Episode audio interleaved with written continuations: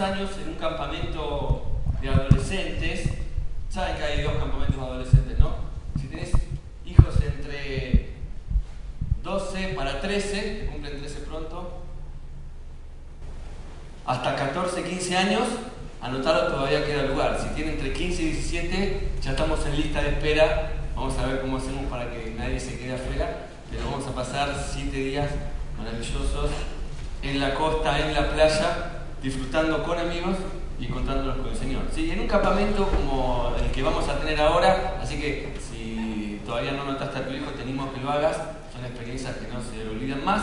En un campamento como esos, eh, eh, hicimos talleres a todas las mañanas, las 7 mañanas, algunos tenían taller de electricidad, otros tenían taller de cocina, otros tenían taller de a ver si me puedo acordar bien, de dibujo, otros tenían taller de fotografía y otros nos anotamos en el taller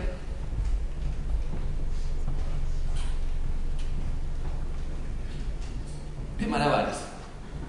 ¿Se acuerdan? Yo creo que esto lo hice alguna vez. ¿Sí? Y no encontré las, las bolas que habíamos usado para hacer malabares, pero encontré estas tres naranjas en casa y voy a ver si me sale. ¿Sí? ¿Ustedes qué creen?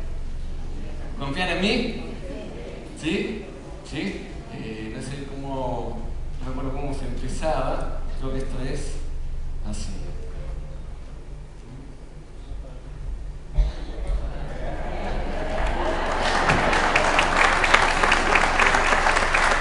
Puede fallar. Gracias Amelia, ¿sí? Entonces sería así más o menos. Vamos a hacerlo con una mano.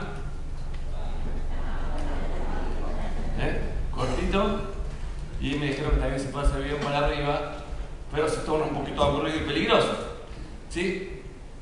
Y me acuerdo que terminamos de hacer este famoso taller de malabares, volvimos a Buenos Aires y Martín da Vega, alguien fundamental en la historia de nuestro Ministerio Juvenil, me acuerdo que me contó una ilustración que hasta el día de hoy me acuerdo y quedó grabada en mi, en mi cabeza. Él decía que la vida a veces es como la vida de un malabarista, que vamos añadiendo cosas a nuestra vida, responsabilidades, proyectos, ya las cosas importantes que tenemos y vivimos haciendo malabares. ¿No te pasa? Y él decía, hay pelotitas que son de goma, que se caen, esta no va, no va a pasar con esto, se caen y rebotan. Y decía, esas pueden ser el dinero, por ejemplo, que va y viene. Siempre es más lo que va que lo que viene.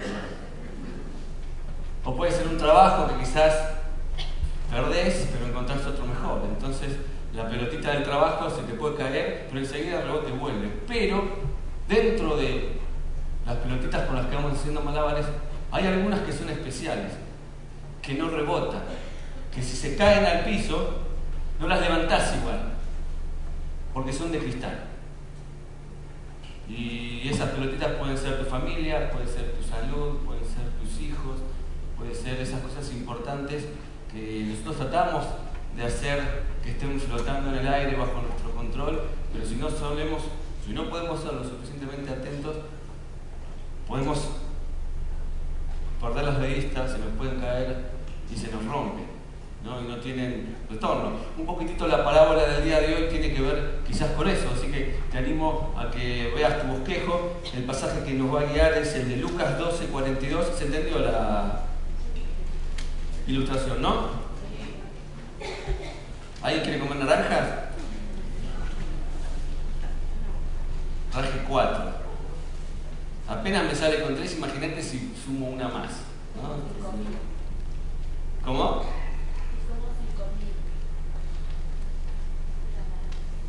verdad. Si yo llevo a agregar una naranja más, se me,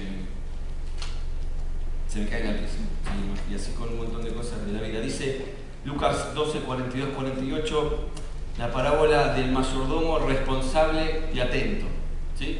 Hay una, un montón de parábolas que son parecidas. Esta es la del mayordomo responsable y atento o el mayordomo fiel. También la pueden encontrar de esa manera. Lucas 12, 42, 48 dice, el sirviente responsable y atento, esa versión que tienen ahí dice mayordomo fiel y prudente, es lo mismo. La traducción, una traducción que encontré yo, dice responsable y atento, es aquel a quien el dueño de la casa deja encargado de toda su familia. Bienaventurado aquel siervo al cual cuando su señor venga le halle haciendo así, tal como el dueño de la casa le pidió. Les aseguro que el dueño hará que ese sirviente administre todas sus posesiones. O dice, en verdad os digo que le pondrá sobre todos sus bienes. Pero la parábola sigue. Les aseguro que si ese siervo se pone a pensar, mi señor tarda en volver, y luego comienza a golpear a los criados y a las criadas, y a comer y beber y emborracharse, el señor de ese siervo volverá, volverá el día en que el siervo menos lo espere y a hora menos pensar, entonces lo castigará. El siervo que conoce la voluntad de su Señor y no se prepara para cumplirla recibirá muchos golpes. En cambio, el que no la conoce y hace algo que merezca castigo recibirá menos. A todo el que se le ha dado mucho se le exigirá mucho y al que se le ha confiado mucho se le pedirá aún más. Fuerte el pasaje, ¿sí? Pero yo me a concentrar en la primera parte que habla de un dueño de una casa que le deja a su mayordomo una serie de cosas para hacer. Bienaventurado es si esa persona vuelve, lo encuentra haciendo lo que le pidió que haga. Pues yo tenemos un montón de proyectos y cosas que Dios puso en nuestra vida para que administremos, dice el bosquejo ahí, dice Dios nos delegó personas para cuidar, cosas para administrar, y enero es un buen mes para ponerse al día, revisar los asuntos que se nos desordenaron y reorientar las áreas que necesitan corregir su rumbo. La parábola muestra dos extremos. Una persona puede ser fiel y prudente, una persona puede despilfarrar esa libertad que le dieron. Uno,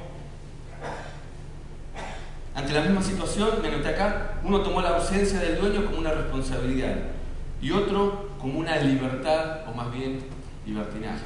¿Sí? ¿Qué cosas Dios puso para que administres en tu vida? ¿Qué cosas Dios puso para que cuides? Que Dios te las dio. La parábola es muy graciosa, ¿no? A me hace acordar... O sea, ¿y qué cosas? De esto vamos a hablar esta mañana. De todo lo que Dios te dio, ¿cuáles son las pelotitas de cristal que tenés que cuidar que no se te caigan? ¿Y cuáles son aquellas que por ahí pueden rebotar en el piso y bueno, no va a pasar mucho más que tener que esforzarte para levantarlo. ¿no? ¿Cuáles son esas cosas? La palabra es muy graciosa. Dice, uno tomó la responsabilidad de hacer lo que el mayordomo le pidió y el otro se tomó la libertad de hacer lo que quería. ¿No me hice acordar un poquito, viste, esas películas de bajo presupuesto típicas donde papá y mamá se van de viaje y dejan al niño universitario a cargo de la casa? ¿Y él qué hace? Invita a los amigos, compran alcohol, ¿no? Hacen una fiesta, corta la cena y aparece que ya es de día, el sol, están todos tirados en el piso, quebrados, botellas por todos lados y suena el teléfono, que es mamá, que no sé qué pasó con el vuelo, que llega en media hora. Y el tipo tiene que empezar a echar a los amigos, limpiar, ordenar, etcétera, etcétera, etcétera, y que nadie se entere lo que pasó. ¿Nunca viste una de esas películas? Cuando no hay nada importante para ver, veces el cable nos, ofrece esa, esa salida. ¿sí? Así que yo creo que pensemos en aquellas cosas que sentimos que debieron estar bajo nuestro control, pero que se nos van de las manos. Una vuelta estaba en una conferencia, me había llamado la atención mucho la historia de un pastor que era había publicado un libro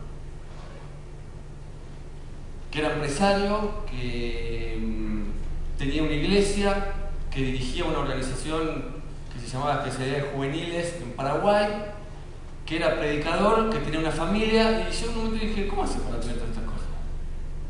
Como cinco cosas a la vez. Yo apenas puedo con dos o tres. Me acuerdo que dije, no, va a terminar la charla, voy y le voy a preguntar cómo hace. Y me acuerdo que voy hacia él y justo le suena el teléfono. Y estaba hablando de él habló como cinco minutos corta y me dice, disculpa, es que estoy abriendo una juguetería en un shopping en Asunción y, y yo me quedé, bueno, tengo que agregar el sexto punto de la juguetería. ¿Cómo haces con todo esto? Y él me dijo, mira, vivo ajustando y desajustando. Vivo ajustando, así mismo, lo que se me va desajustando. Prestando atención, como ese mayordomo atento. Cuando algo se desajusta acá, lo ajusto. Termino de ajustar acá, se me desajustó acá del otro lado, voy y lo ajusto de vuelta.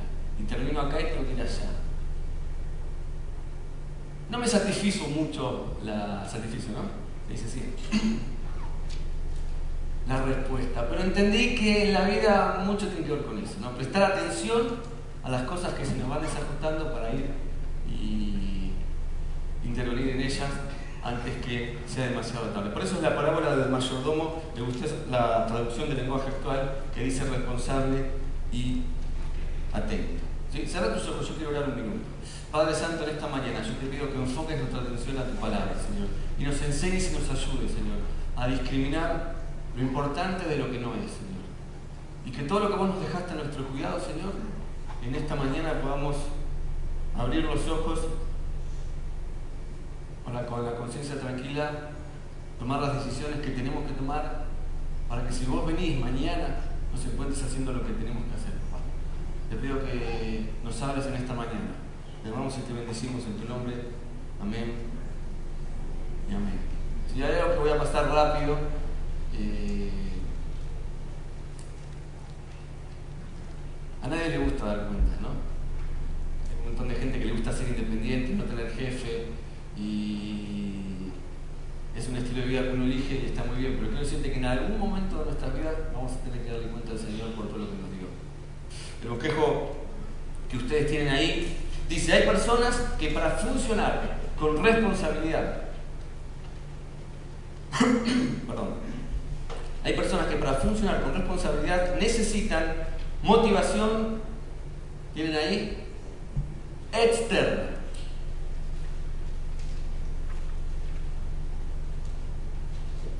¿Qué significa eso? Que tenemos que estar constantemente los que le rodean inflándole el ánimo para que haga lo que tiene que hacer. ¿No? Como el chico que llega a 20 materias y tiene que estar el padre al lado ahí enseñándole geografía, física, matemática, porque no puede hacerlo solo. Entonces, eh, eso pasa con los chicos, pero pasa también con los grandes, donde continuamente necesitamos que nos estimulen para hacer las cosas que tenemos que hacer, que nos recuerden, que nos adviertan. En el polo opuesto está la gente que la motivación que tiene es interna. No necesita que nadie le diga lo que tiene que hacer. Sino que automáticamente se hace sus propios planes, trata de cumplir a tiempo, hace lo que le piden y hace un poquito más. Son esas personas que en una oficina termina el trabajo y bueno, cumplió con lo que tenía que hacer y se pone a revisar a ver qué otra cosa puede hacer. Porque no le gusta perder su tiempo. No necesitan que se les controle, resuelven los problemas rápidamente y hacen hace que las cosas sucedan. Hacen que las cosas sucedan. Hay gente que destraba las situaciones. Hay gente que cuando vos necesitas hacer algo, pensás en una persona porque sabes que esa persona va a hacer que esa cosa se realice. Sin demoras, sin vueltas, sin que te... Nada. Hay gente que hace que las cosas sucedan. Me gusta esa frase. Recuerden que tenemos, no voy a hacer como hizo el pastor la semana pasada, pero tenemos el bosquejo disponible en las aplicaciones. Así que si no te bajaste todavía la aplicación de Iglesia El Salvador, podés hacerlo y ahí automáticamente te lleva al bosquejo del día domingo, donde vas a poder eh, ir completando y de paso ahorramos papel y evitamos que se instalen los bosques y todo lo que se. Entonces, hay gente que necesita motivación externa, hay gente que necesita motivación, que tiene motivación interna. Pero dice tu bosquejo casi a la mitad, que la mayor motivación de la vida no es la externa ni la interna, sino la interna. La mayor motivación de la vida no es la que viene de afuera ni la que sale adentro tuyo, sino la que viene del Padre que está en el cielo. Es entender lo que entendió este mayordomo, que Dios le dejó una serie de cosas para hacer y que porque tiene que agradar a Dios, lo va a hacer a como de lugar. Y no hay que estar inflándole el ánimo. Y no va a depender de cómo esté su autoestima para que o no. Él quiere agradar a Dios, él entiende como el primer mayordomo que todo lo que tiene lo tiene porque se lo dio Dios. Dice Colosenses 3:23, hagan lo que hagan, trabajen de buena gana, como para el Señor y no como para nadie en este mundo, conscientes de que el Señor les recompensará con la herencia. Eso dice Colosenses 3:23. Todo lo que hagan, háganlo para el Señor. Quizás nos visitas por primera vez y dicen, mira, yo todo lo que logré lo logré solo. Y yo te felicito, y sí, mucho de lo que tenemos depende de nosotros. Pero yo descubrí hace un montón de tiempo yo personalmente, que buena parte de lo que tengo lo tengo porque Dios, por no decir todo, lo confió en mis manos. Y tengo mucho más de lo que me decía mi responsabilidad. Si te cambia el eje, cuando entendés que la familia que tenés, el trabajo que tenés, las oportunidades que tenés, te las dio Dios. Entonces trabajar para Él y ya no para el jefe de carne y hueso que tenés. ¿Sí? Vamos rápido. Punto número uno dice, algunos tienen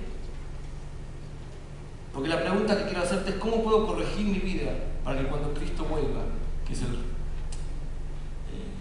el sentido de la palabra, para que cuando Cristo venga me encuentre haciendo lo que tengo que hacer. Vamos, ¿sí? Punto número uno. Hay dos, eh, por así decir, extremos, así les dije. Número uno, algunos tienen las mejores. Intenciones, completen. Parezco la profesora de geografía de cuarto. Pero la dirección equivocada. ¿Qué nos pasa para que se nos vayan cayendo las pelotitas a cada rato? ¿Qué nos pasa? Bueno, nos pasa esto muchas veces, que tenemos las mejores intenciones, pero tomamos la dirección equivocada. Y me nota acá que es la dirección concreta, que tomemos lo que definirá nuestro futuro. No nuestra intención, ni nuestra oración, ni nuestros sueños. ¿Qué significa esto? Pastor Leo lo explicó un montón de veces. Hay algo que se conoce como la filosofía de la ruta. Vos querés ir para un lado, tenés que agarrar un camino. Si querés, eh, él siempre utiliza este ejemplo, si querés ir a Mar del Plata, agarrás la ruta 2. Y si querés ir a Córdoba, agarrás la ruta 8, 9, 10, alguna de esas te sirve. 8 y 9.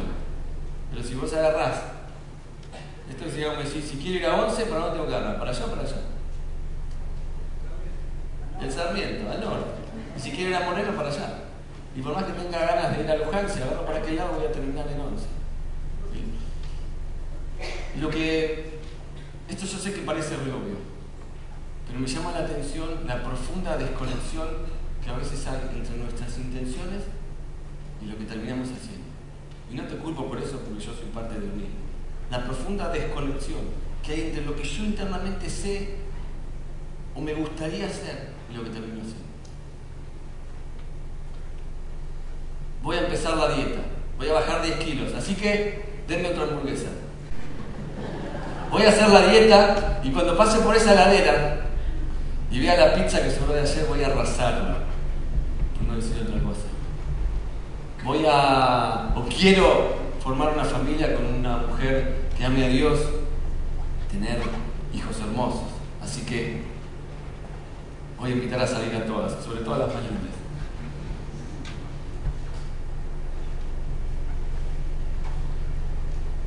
Quiero crecer económicamente. Así que voy a tener seis tarjetas al límite, las voy a reventar a las seis y siempre voy a pagar el mínimo.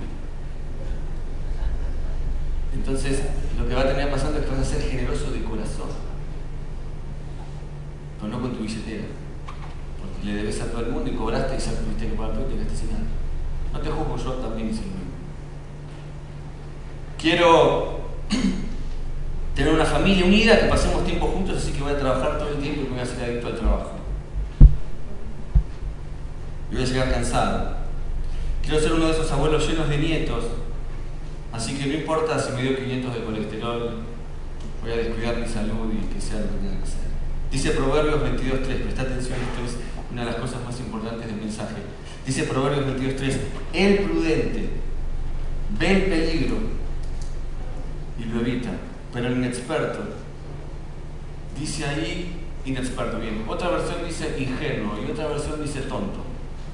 Pero vamos a sacarnos con esta versión que es más linda. El inexperto sigue adelante y sufre las consecuencias. Che, flaco, tendrías que hacer tal cosa. Eh, ¿Por qué no te fijas así? Ya sé. Che, pero ¿por qué no haces? Sí, no quiero pelear. Sí, lo... sí voy a hacer esto. Che, pero ¿por qué no pensás cómo corregirlo? Sí, sí, no sé. Bueno, ¿qué vas a hacer? Nada.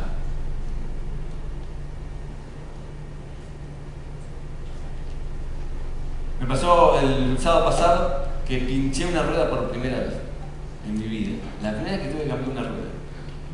De verdad. Estaba mi santa mal. Eh, por suerte fue en la puerta de mi casa, estaba, no me di cuenta cuando se pinchó. Dije, bueno, vamos a hacernos la vida, vamos a de una buena vez. Saqué el que no sabía ni cómo usarlo. Y, cambié la rueda, la rueda de atrás. Puse la de auxilio y la otra quedó ahí, sin arreglar. Y yo sabía que tenía que llevarlo al, mecánico nuevo, al Romero. Yo sabía, sé que esas cosas tienen que hacer. Entonces, vos dirías, Javier, es un peligro, o sea, podés ir manejando por un lugar peligroso, podés volver a pinchar y quedarte ahí varado y las grúas no tardan menos de dos o tres horas. Sí. Cierto, sí. Javier puede ser tu mujer la que vaya manejando sola, atravesando un lugar peligroso, pinche y te hagan esperar dos horas la luz. Sí, tenés razón. Javier puedes estar vos, tu mujer y tus dos hijas manejando por un lugar peligroso, se puede pinchar la rueda tener que estar dos o tres horas esperando que venga alguien a socorrerte. ¿Sí? ¿Arreglaste la rueda? No. ¿Nos pasa o no nos pasa? Y yo entendí que toda decisión que tomamos no es un hecho aislado, es una ruta. A veces decimos, no, voy a hacer esto, es una sola vez, no pasa nada, lo hago y después no se va a enterar nadie. Eh, son 10 minutos, 15, 20, no pasa nada. No, no, no es un hecho, no es un acto, es una ruta que tomamos. O sea, con todas las buenas intenciones que pueda tener, elegimos caminos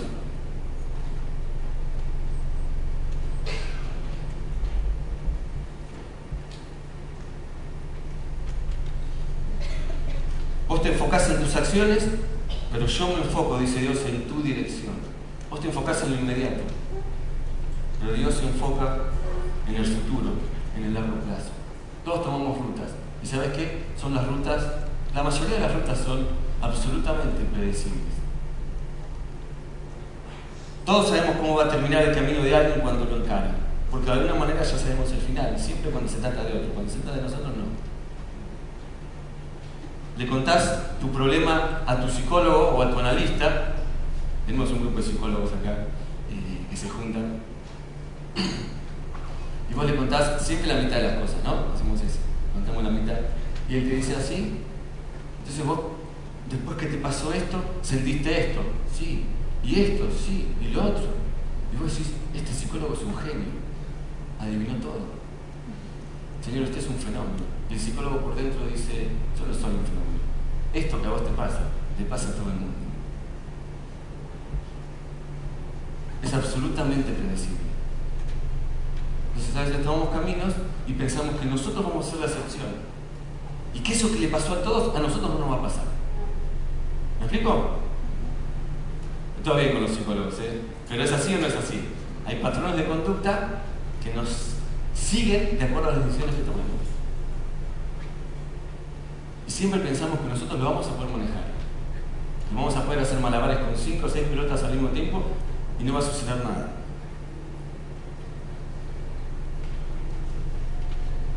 Y tu psicólogo dice, escuché esa historia 800 veces. Es más, el que se pasa media hora le pasa lo mismo. Es que somos absolutamente predecibles. Y cuando pensamos que a nosotros no nos va a pasar, cuando yo pienso que yo no voy a pinchar, todavía sigue la rueda ahí. Está alto acá. El papá de Vale de darle que ir a visitar esta semana. Y yo estoy seguro, yo tenía que ir a predicar un campamento en la reja. La reja. era de Francisco Álvarez, 20 cuadras de tierra. Y yo decía, si llega a largar a llover, viste, cuando llueve se levantan los clavos. Entonces dije, a mí no me va a pasar, a mí no me va a pasar. Ignoramos las advertencias, viene alguien te dice, flaco, te estás proyectando mal, ten cuidado. Todo el mundo te está advirtiendo y vos pensás que no, vos vas a poder manejarlo, sos muy inteligente, de verdad sos inteligente. Y te apoyás en tu inteligencia y pensás que nada va a pasar. Y lo que nos termina pasando cuando tomamos un mal camino es que llega el momento en que todas las opciones que tenemos son malas. ¿No te pasó?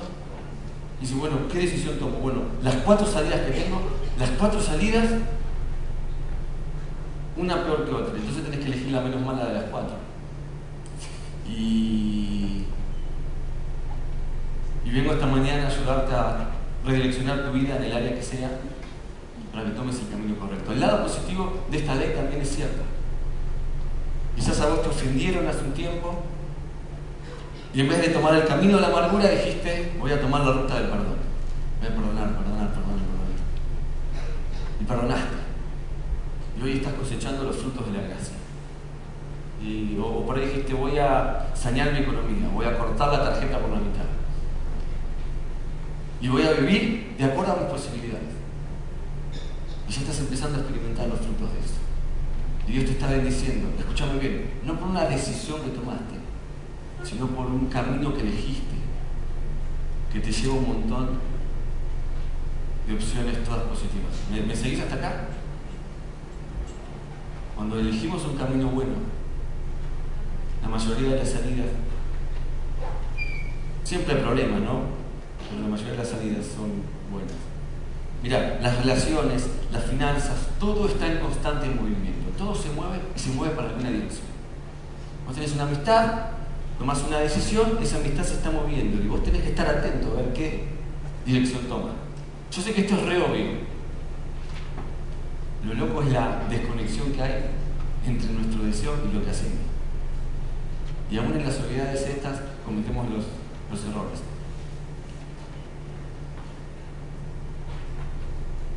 Algunas preguntas para hacernos. ¿Estás en el camino correcto? ¿Alguien te advirtió que venías mal y lo ignoraste? ¿Pensaste que porque sos inteligente, es así, ibas a evitar que te pase lo que a otros, que lo ibas a poder arreglar? Mira, si te das cuenta, cuanto antes lo resuelvas mejor. Sé que a veces estás acá diciendo, mira, Javi, yo ya la embarré por ser elegante. Y bueno, yo te animo a que mires al Señor y veas cómo retomar el camino correcto. Una vuelta iba a la quinta de un amigo y viste el Panamericana cuando se disfruta entre la 8 y la 9. Bueno, yo tenía que ir a agarrar la 8 y agarré la 9. Y no sé si conoces el camino, pero no es fácil retomar. Para arrancar, agarrar la 9, al toque tenés un peaje, ya tenés que pagar. Después tenés que dar toda una vuelta, esos rulos rarísimos que no sé quién inventó para terminar. En fin, tuve como una hora para retomar el camino correcto. Pero llegué a buen puerto. Y por ahí te cuesta un, par de meses a tomar las cosas. Pero cuanto antes mejor.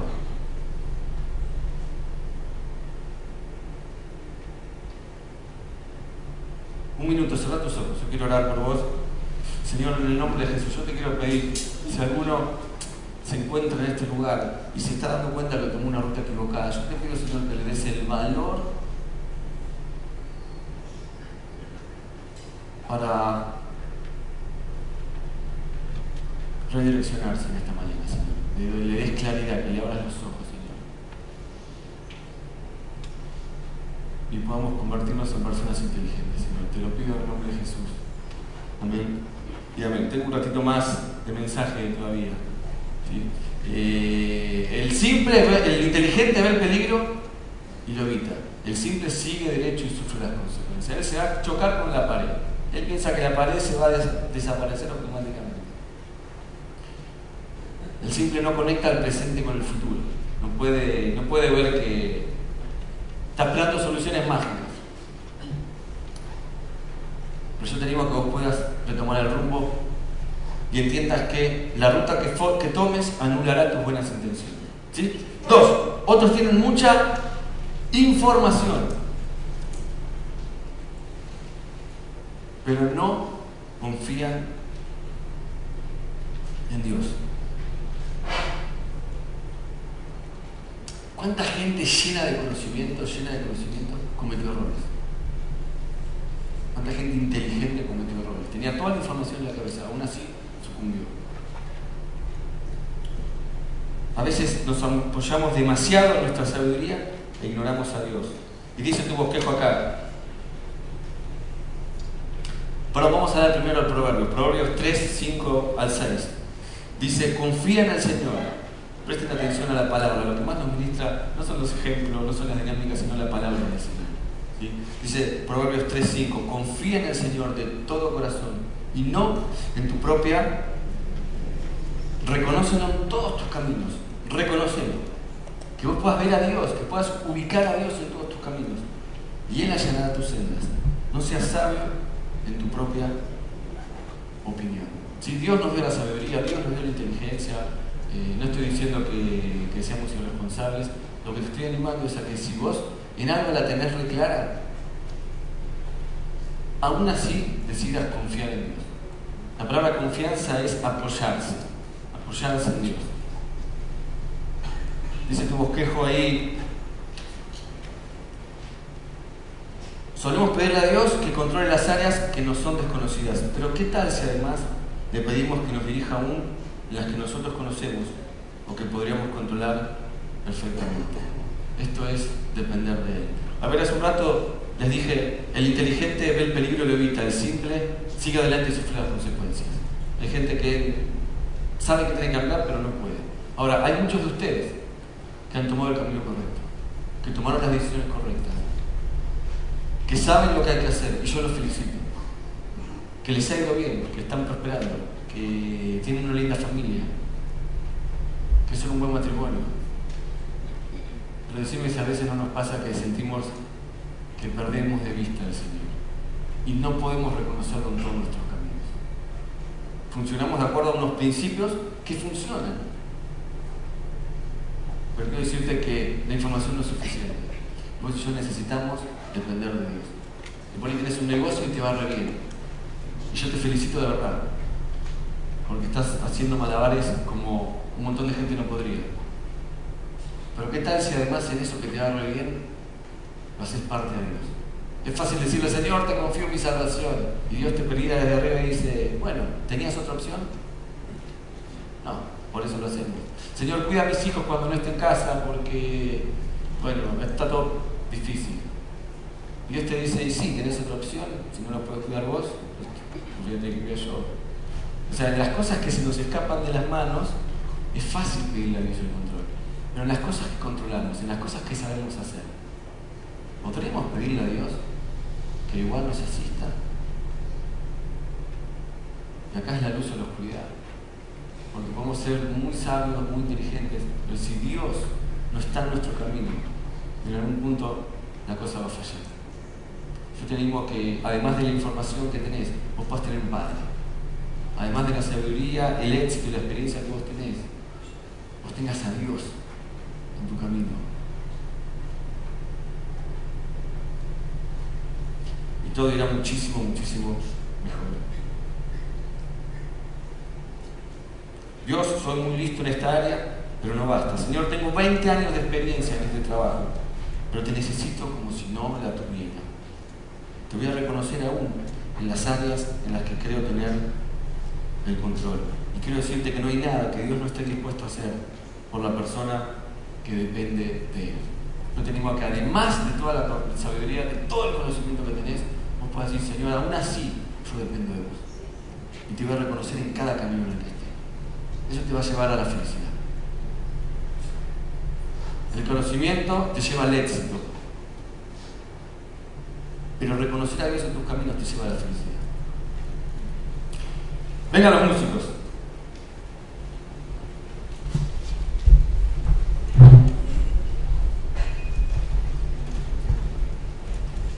Eso no significa que termine en tres minutos, ¿eh? denme diez más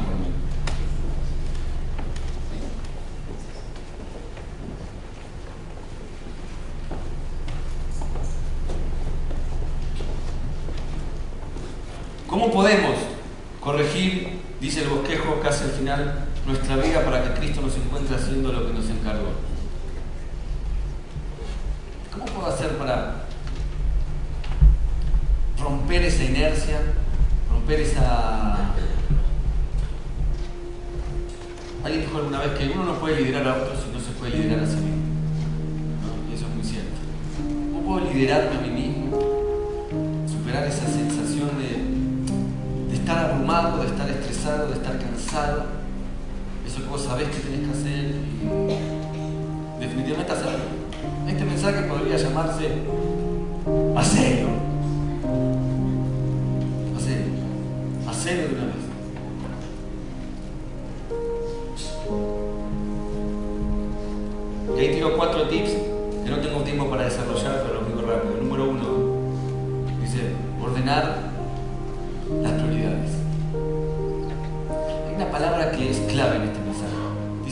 Mayordomo atento. Vos tenés que prestar atención. La palabra, ¿saben cuál es el sinónimo de la palabra atención? No la van a sacar nunca. Un sinónimo para la palabra atención es la palabra cariño. ¿Qué cosas tiene tu cariño?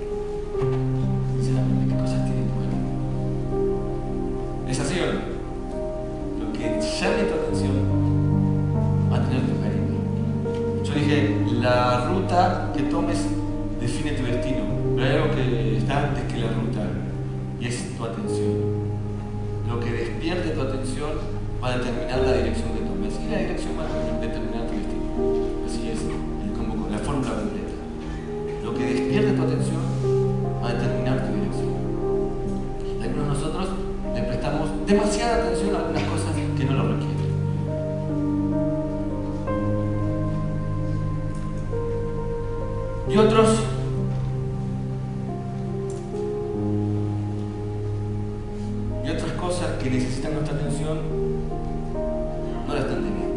veces le damos mucha atención a algunas cosas que no la requieren. Y hay otras que están necesitando nuestra atención y no se la están dando, no se las estoy dando. En acá tu fe, tu devocional, tu tiempo con Dios, tu matrimonio, tu salud, tu educación. Dar atención al tema ahora para que no sea una emergencia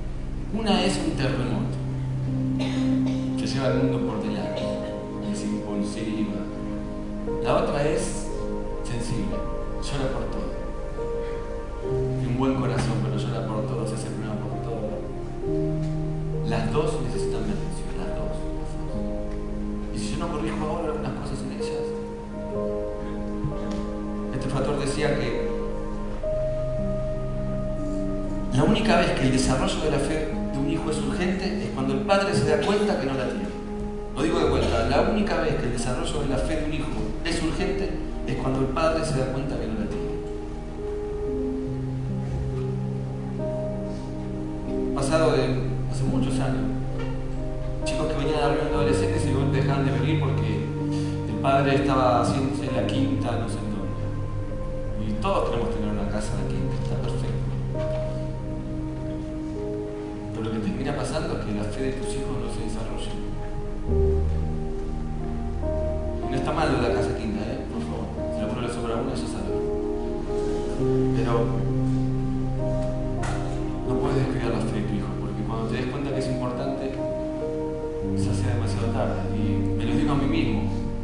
soy pastor y que estamos adentro de la iglesia toda la semana. Y que somos las personas que a veces más se nos escapan estos detalles. Por eso ordenar tus prioridades, hay cosas que tenés que hacer vos, menos acá, cosas que tienen que hacer otros y cosas que solamente la puede hacer Dios.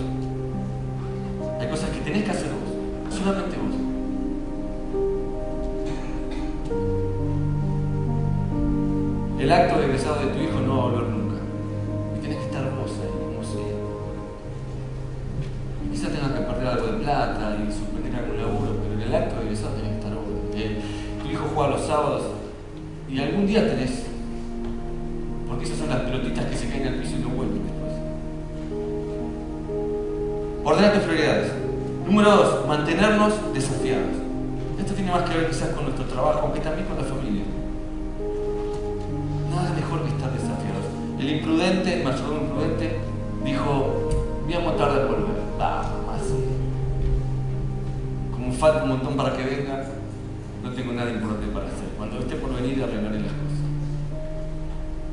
Leí un libro que estamos leyendo con el eh, equipo ministerial que cuando mantenemos el nivel de desafío alto, cuando estás haciendo un trabajo y mantienes tu nivel de desafío alto, es una cosa. Pero si no te sentís desafiado, te vas a querer ir de ese trabajo. Empiezas a divagar y a preguntarte, ¿qué tiene de interesante este trabajo? No. ¿O qué tiene de interesante este ministerio? Cuando aparece el sentido de desafío. Cuando estás desafiado por algo, cuando algo te desafía, la energía se rellena automáticamente. Cuando tu trabajo te entusiasma, te desafía, llegas con toda la energía. Trabajas con toda la energía, terminás con toda la energía, llegas a tu casa y tienes toda la energía para estar con tu familia. Ahora, cuando el trabajo no te desafía, llegas cansado. Estás cansado, terminás cansado, llegas a tu casa y tienes Pero cuando encontrás algo que te desafía, la energía se rellena automáticamente. Estar acá a mí me desafía. Hoy, por. Llevo tres días durmiendo cuatro horas por día. Y yo soy esa persona que si no duerme por lo menos seis o siete me empieza a ver todo.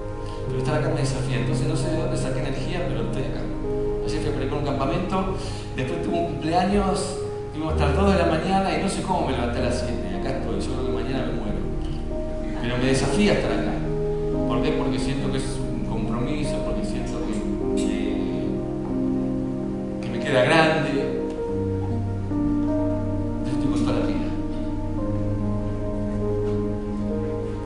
Y decía este libro que estamos leyendo que vos te puedes sentir poco desafiado. Es cuando la cosa no te motiva. Puedes sentirte adecuadamente desafiado. Es cuando algo está a la altura de tus esfuerzos. Puedes sentirte, seguime, peligrosamente desafiado, que es cuando, uy, eso te sobrepasa. Pero si vos vivís peligrosamente desafiado, si constantemente estás asumiendo desafíos que están muy por encima de tu capacidad, eso en algún momento va a estallar y va a El libro este dice que tenés que encontrar el punto en el que estés adecuadamente desafiado de más. O sea, entre el 2 y el 3. Ese entre el desafío que está a la altura de tus circunstancias y ese que es, wow, imposible de alcanzar. Porque ese tipo de desafío estira tu fe. Ese tipo de desafío te incomoda, te obliga a arrodillarte delante del Señor, a pedirle que te asista. Y ese tipo de desafíos es el que tenés que encontrar en tu trabajo, es el que tenés que encontrar en tu familia. La familia tiene que tener desafíos por delante, objetivos para cumplir. Si no es todo un andar en círculos. Es como en el gimnasio, vas al gimnasio y vos sentís ese dolor de que te esforzaste. No ese dolor que estás, que te mató, ese dolor bueno. Y en cada cosa que Dios te dejó, además de ordenar tus propiedades, ¿verdad? prioridades, yo te digo que busques que te. Tercero, ya estoy terminando, dice cuidar el clima. Cuidar el clima. Leí en un libro que todos somos como el pronóstico, todos traemos un clima. Y la gente te ve venir y pronostica qué clima tenés. ¿no? Hay gente que es más. Eh, hay gente que es lluviosa, hay gente que es tormentosa, hay gente que es cálida, hay gente que es extrem fría, hay gente que es extremadamente calurosa, por no decir pesada. La gente te ve venir y ya percibe el clima. Y se hacía una pregunta a este escritor, y yo te la quiero hacer a vos. ¿Vos te pusiste a pensar qué se siente estar del otro lado tuyo? ¿Qué siente la gente cuando está del otro lado de vos? ¿Qué siente la gente cuando está del otro lado de vos? Porque hay un montón de buenas intenciones que podemos tener, pero por nuestro mal genio, por nuestra indiferencia, por nuestra capacidad siempre de ver lo malo, la gente percibe el mal clima y las cosas no funcionan el mal clima. Por ahí tienes una familia hermosa, pero bueno,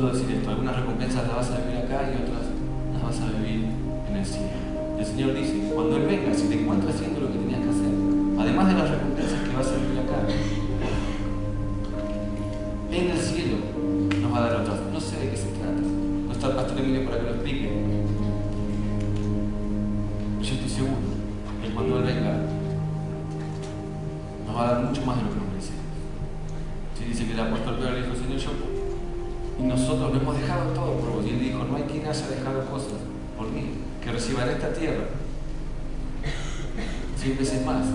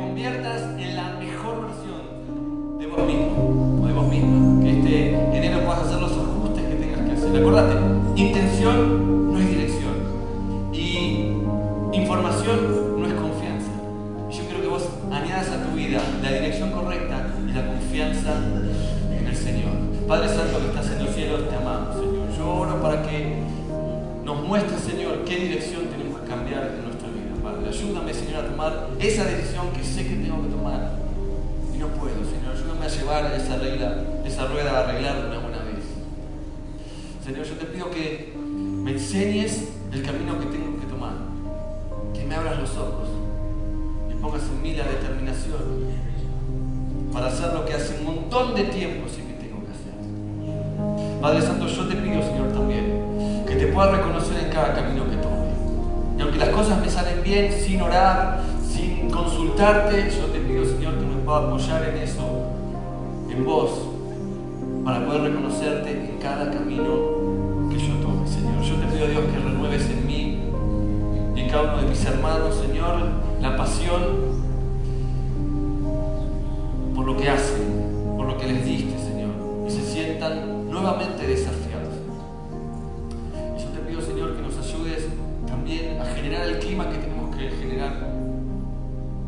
y en las áreas que están a nuestro cargo.